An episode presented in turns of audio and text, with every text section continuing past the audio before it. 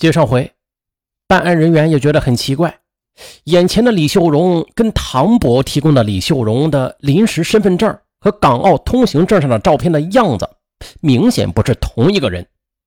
但是吧，这出生日期和住址则完全一样。唐伯突然想起说，他以前捡过一张身份证，上边的照片啊，跟他的老婆李秀荣一样，可是名字却显示是方志峰。广西某县人，方志峰，哎，这个名字一听起来挺男人味儿的。可是身份证显示啊，他的主人却是一名五十三岁的中年妇女。唐伯突然感到有点坐不住了，这同居了六年的枕边人，你到底是谁呀？可是啊，这身份扑朔迷离的还有那个叫江小梅的劫匪。唐伯回忆，二月五日晚上，这阿荣接了一个电话之后，就跟他说呀，他要去广州市天河区帮一个叫江小梅的亲戚收拾东西、搞卫生，接着就出门了。说好了第二天就回来呀，可是过了时间之后，还是不见阿荣的踪影。唐伯便打了阿荣的电话，阿荣说自己被江小梅关在广州市某单位的宿舍里了，不让他回去。说完电话，一下子就被挂断了。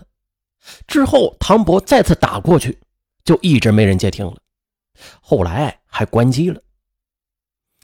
正当唐伯急得像热锅上的蚂蚁的时候，一个陌生的电话又打来。对方自称是江小梅，说要一亿元的赎金才会放了阿荣，不然不会让他好受的。唐伯远在香港的儿子阿成听到父亲说这容姨被人绑架了。也是打电话过去打探消息，他试着问江小梅能不能将赎金降到五千万元呢？谁知对方却一口回绝了，声称没有一亿元呢就不会让他们再见到阿荣。对方没有提供账号，也没有催收赎金，但是唐伯却担心的连饭都吃不下。阿成衡量再三，让他选择报警。现在呢？唐伯口中的李秀荣就是方志峰，可绑架方志峰的江小梅又是谁呀？你找到李秀荣是方志峰，江小梅也是方志峰，啊！唐伯接到警方的电话之后，顿时惊呆了，他实在是想不明白，自己的女朋友明明是阿荣，怎么突然之间就变成了江小梅，又变成了方志峰啊？还自己设局绑架自己呀？唐伯这一刻才发现，自己对于这个同居了六年的枕边人是知之甚少。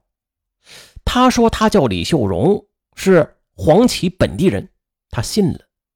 他说她丈夫已经多年前亡故了，子女成年在外工作，他也信了。他说他弟弟在广州市担任公安局局长，他甚至也没有丝毫怀疑。案件谜底的揭开，从方志峰。落网开始。二零一三年二月九日，龙年的除夕夜，警方在广西方志峰的老家将其抓获。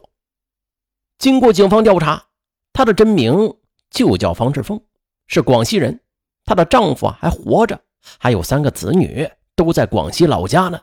他只是一个小学都没有毕业的农民，根本也没有做公安局局长的弟弟。说到自己自导自演了这一起亿元绑架案的缘由，方志峰供称，自己跟在广州老家的丈夫感情不好，但是他已经多年没有回家过年了，一直是忍受着日夜思念子女的痛苦。二零一三年二月，年关日近，这思乡心切的他就想回广西老家过年，但是唐伯呢却坚持让他留在广东啊陪他过年，这让他彻底犯了难。可是啊，她既不想让唐伯知道自己有丈夫、有家庭的真相，又想顺利回家，左右为难之际，只有小学文化的方志峰，他就一心想在老家过完年之后再回到唐伯身边，于是就想出了这么一个办法。所谓的江小梅，只不过是方志峰自己随意捏造的一个虚拟人物。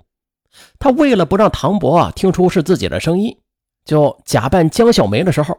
是用了魔音手机，再加上捂着嘴说话的。法庭上，方志峰大声哭泣。那虽然在身份上他欺骗了唐伯吧，但是他对他的感情绝对不是假的。这些年，除了唐伯，他确实是没有跟其他男人来往了。他编造他家里有当官的亲戚，只是啊不想让唐伯看不起他。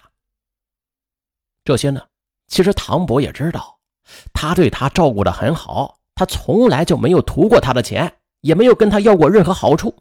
并且这唐伯每次从香港过来之后啊，都会在抽屉里放上几千元钱作为家用，但是他却从来不会拿这些钱大手大脚的花，最多呀只是花上几百元用来买菜。而他回香港时，哎，他就到别人家做住家的佣人，帮人做家务、带小孩，坚持自力更生，生活一直很简朴。二零一三年五月。佛山市南海区人民法院对方志峰一案进行公开开庭审理。法院查明，被告人方志峰于2007年借用前工友李秀荣的户口簿，假冒李秀荣的姓名，向佛山市公安局南海分局办理了临时身份证和往来港澳通行证。自2007年6月至2011年10月期间，偷越边境往返香港达二十次。除此之外，法院并没有认定他的其他犯罪事实。到香港自由行，完全可以用真实的身份证啊。可是方志峰他为何要借用李秀荣的身份证啊？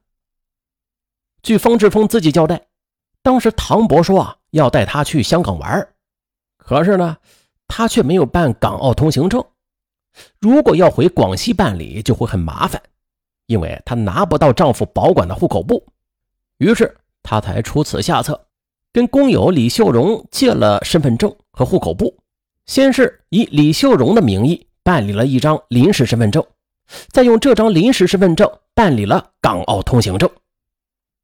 法院当时就认为，被告人方志峰违反边境管理法规，冒用他人身份证骗取出境证件，并偷越边境三次以上，情节严重，其行为已经构成了。偷越边境罪，不过啊，被告人归案之后是如实的供述了自己的罪行，依法从轻处罚。最终，法院以偷越边境罪对被告人方志峰判处拘役五个月，并处罚金人民币一千元。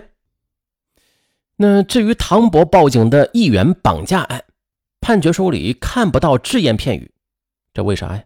为什么没有认定方志峰构成了敲诈勒索罪，或者是？诈骗罪呀，这法官是这么说的：首先，敲诈勒索罪是指以非法占有为目的，对被害人使用威胁或者要挟的方法，强行索要财物的行为。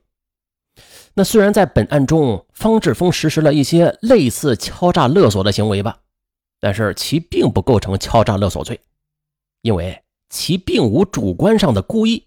其根本就是没有非法占有唐伯财物的主观目的。这一点啊，就是可以从其故意索要不切实际的金额，也没有提供账号和提出给付赎金期限和地点，没有进行勒索财物的任何准备啊等等这些那样的行为就可以看得出来。由于难以认定方志峰具有非法占有目的，所以其行为就不构成敲诈勒索罪。其次，方志峰的行为也不构成诈骗罪。哎，这诈骗罪是指以非法占有为目的啊，用虚构的事实或者隐瞒真相的方法骗取数额较大的财物的行为。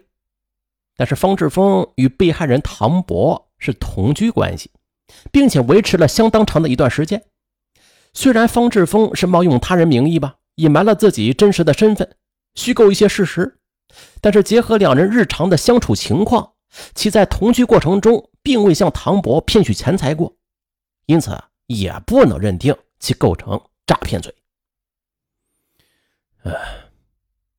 走出铁窗，方志峰依旧是难掩心中的愧疚。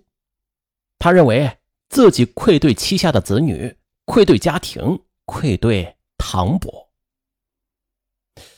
但谁又愧对了方志峰啊？没有人关注啊，他在家里是不是遭受到了家庭暴力？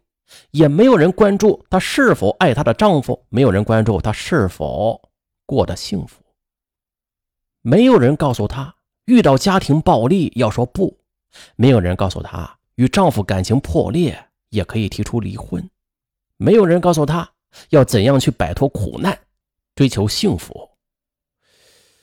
那她是不是应该再去找唐伯呀？可是她用了一个假身份。欺骗了唐伯整整六年，唐伯会原谅他吗？即使原谅，他们又可以恢复到从前吗？想要追求自己的幸福，可以，那必须啊，先跟丈夫离婚，然后再跟唐伯在一起，这最起码是合法的。说起来很简单的程序，但是真的让这个思想传统、胆小怕事儿。又极好面子的农村妇女去提出离婚，恐怕她还是迈不出这一步。可悲的是啊，像方志峰这种经常被家暴，但是却无法迈出这一步的女人，这种悲剧啊，还不在少数。那为此呀，嗯，再次提醒一些啊，一些婚姻不如意就逃离家庭，去另寻感情寄托的女人们，一定要面对现实啊。